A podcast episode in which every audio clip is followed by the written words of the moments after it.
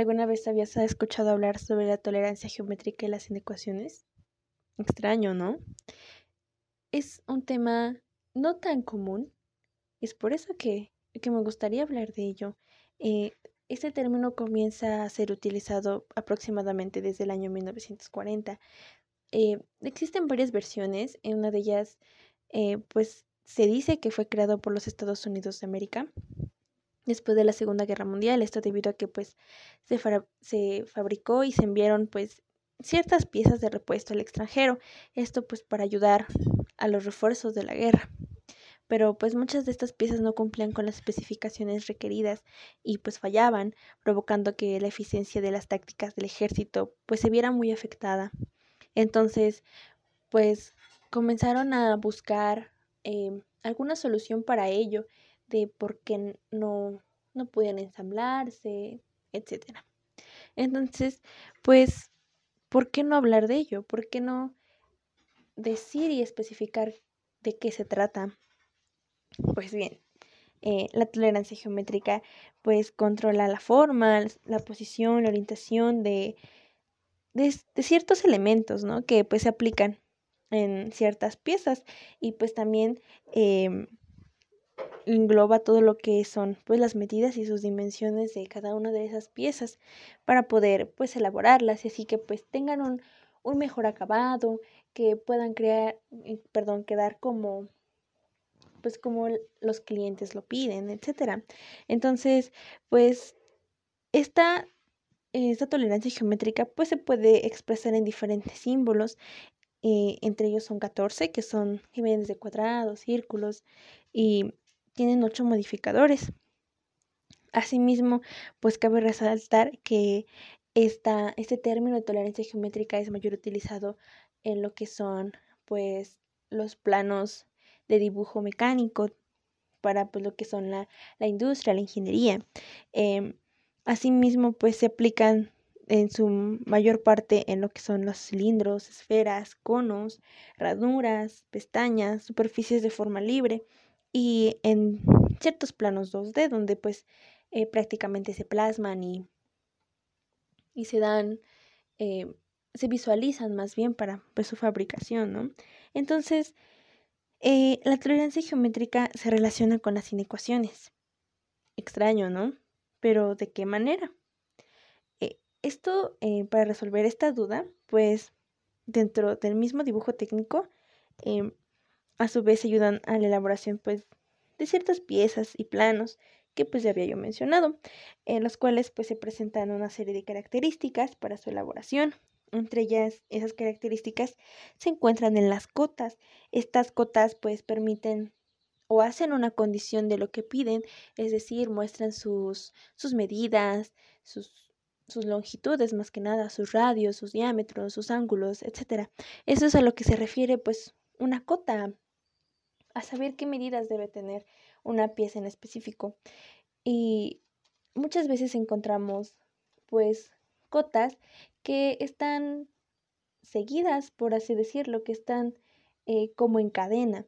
Entonces, eh, estas cotas o su, su, representación es como un vector, por lo que tienen una dirección y un sentido, pues para indicar de dónde a dónde van eh, establecidas o esas medidas. Entonces, eh, puede haber ecuaciones con las que podemos representarlas. Y es aquí donde entran las inecuaciones. Porque, bueno, una, esa misma ecuación pues se escribe como, como un vector, colocando pues la condición en el término, del término del lado izquierdo y a su vez em, las cotas se escriben de lo que son del lado derecho y pues su signo es positivo si el desplazamiento sobre pues el grafo es de izquierda a derecha y negativo pues si es en caso contrario. Eh, pues además para obtener eh, la asignación de pues dichos valores a las cotas, eh, se llaman cotas funcionales, pues es necesario pues transformarlas en cadenas, como lo, que ya había mencionado, en, en inecuaciones funcionales para pues obtener una, una mejor visualización, podría ser de alguna manera. Entonces, pues estas inecuaciones se expresan mediante dimensiones máximas y dimensiones mínimas.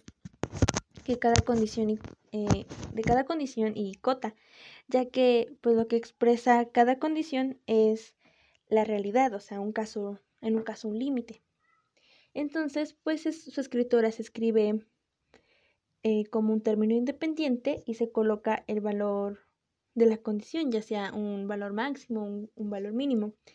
Eh, y pues del otro lado de, de, la ecuación, de, por decirlo de alguna manera, eh, se colocan las dimensiones con el mismo signo que en la cadena, siendo el tipo de dimensión. Igual, de misma manera, máximo o mínimo, ya dependiendo de cada, de cada una de las, de las dimensiones o cómo es este establecido. Y pues e incluso eh, se utilizan signos y este signo pues depende del tipo de condición, lo que permite pues asignar valores a las dimensiones de modo que se verifiquen todas las inecuaciones y a partir de las dimensiones obtener las cotas. Em, pero, pues sin embargo, em, muchas empresas, em, clientes, eh, estas personas que pues elaboran dichos planos, pues recomiendan trabajar más con lo que son valores nominales y tolerancias, por lo que pues las inecuaciones se pueden transformar expresando cada dimensión como el valor nominal, centrando más o menos a la mitad de lo que es la tolerancia. Y pues según se trate las dimensiones máximas o, o mínimas, perdón, respectivamente. Además, como que para mm, recalcar o hacer un poco más entendible esto, pues una, una tolerancia geométrica pues es simplemente em, el grado de error de más o menos que puede tener eh, una cota de acuerdo pues a su plano, a lo que narra, a lo que, a lo que se establece. Y, y pues sí, así, así de simple, es, es grato, es, es maravilloso cómo las matemáticas pueden influir tanto en lo que son en un simple plano, por ejemplo, que pues muchas veces lo vemos y ni siquiera sabemos qué hay detrás de ello y pues simplemente son matemáticas. Y pues además esta tolerancia geométrica pues deben ser pues muy bien especificadas, solamente pues para aquellos requisitos que afecten la funcionalidad, intercambiabilidad y posibles cuestiones relativas a, a una fabricación eh, de otra manera, pues los costes de fabricación y su verificación sufrieron un aumento innecesario. Entonces, por eso es que existe esa tolerancia geométrica para eh, pues evitar estos costes. Entonces, pues en cualquier caso, las tolerancias habrán de ser tan grandes como lo permitan las condiciones establecidas, pues para satisfacer los requisitos del diseño. Eh, también el uso de estas mismas tolerancias pues permitirá el funcionamiento satisfactorio y la intercambiabilidad, aunque pues las piezas sean fabricadas en talleres diferentes y por distintos equipos y operativos.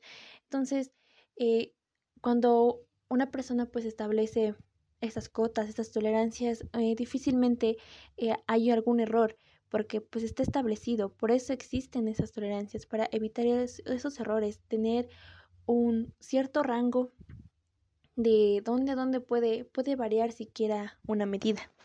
Por cierto, existen dos teorías sobre, que hablan sobre la tolerancia. Una de ellas es la teoría de, tradicional de tolerancia, la cual pues proporciona una base para definir el límite del tamaño utilizado en el dimensionamiento de piezas mecánicas. Em, esta teoría em, habla sobre una tolerancia pues, de tamaño que indica la cantidad de variación permitida de una dimensión, ya sea lineal o angular. Em, asimismo, pues esta teoría fue desarrollada por eh, Hilliard y pues, proporciona un esquema para especificar tamaños de características interrelacionadas y para comparar si una característica está por encima o por debajo exactamente definida de un conjunto de dimensiones de una pieza. Otra de las teorías que se utilizan es la teoría de la tolerancia moderna. Esta pues es basada en la teoría anterior, pues la cual se, desarrolla para superar pues ciertas deficiencias y llegar a, una mejor comprensión o un mejor, una de mejor determinación. Y pues bueno, eh, dentro de esta misma teoría hay dos métodos eh, que se basan en el principio de la condición máxima del material, por sus siglas en inglés MMC, y también este mismo modelo es también llamado Taylor, principio de Taylor. Y el otro es el principio de independencia, Este, este modelo requiere un, un sobre en el cual la superficie límite de una forma pues es perfecta o similar de la característica nominal en el diseño, em, en el cual pues debe contener totalmente las características y debe cumplir los requisitos de forma, asimismo que estas características pues sean casi perfectas y similares al límite máximo de pues el tamaño del material. Entonces, pues podemos darnos cuenta, cuenta, perdón, que prácticamente esta teoría es mayormente utilizada, o si no es que es únicamente es utilizada para lo que son el área de las ingenierías, de, la elaboración de planos, de elaboración de diseños. Entonces, las matemáticas las podemos encontrar en todos lados. Eh, bueno, pues con todo esto podemos decir que en muchas ocasiones nos preguntamos en qué aplicaremos lo que nos enseñan, si realmente son muy necesarias las matemáticas. Pues esto depende de cada, cada una de las ramas que, se logren estudiar. Y pues es que la realidad es que sí, sí, sí son necesarias. Podemos, con ellas podemos encontrar o establecer diferentes teorías. Podemos eh, darle respuesta a muchas preguntas que posiblemente tenemos de cómo se resuelve dicho problema, qué hago eh, con este plano, etcétera. Entonces, eh, las matemáticas y su pues su relación con la industria pues es, es sumamente grande. Entonces, es importante conocer y saber aplicar principalmente esa tolerancia geométrica en lo que son pues los planos, los diseños y pues que a su vez se complementan con las inecuaciones que como ya vimos sí tienen una muy buena aplicación que pues ¿qué nos queda más que aprender a aplicarlos y simplemente saber ser sabedores de ello?